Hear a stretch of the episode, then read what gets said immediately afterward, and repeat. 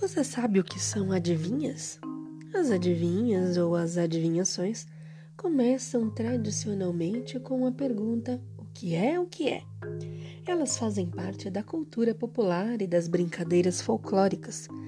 A sua estrutura é feita de uma pergunta, onde geralmente as respostas são engraçadas e algumas até bem difíceis.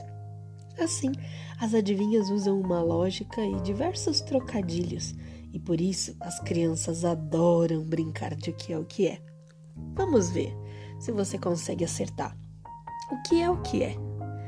Feito para andar, mas não anda. A rua. O que é o que é? Dá muitas e muitas voltas e não sai do lugar o relógio. O que é o que é? Tem cabeça, não é bicho.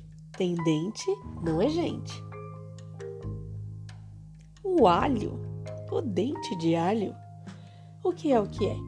Cai em pé e corre deitado. A chuva. Se você quiser ser desafiado em mais brincadeiras e adivinhas de o que é o que é, Entra lá na plataforma, tem muitas para você brincar, responder e até fazer com os adultos para saber se eles sabem as respostas. Que tal?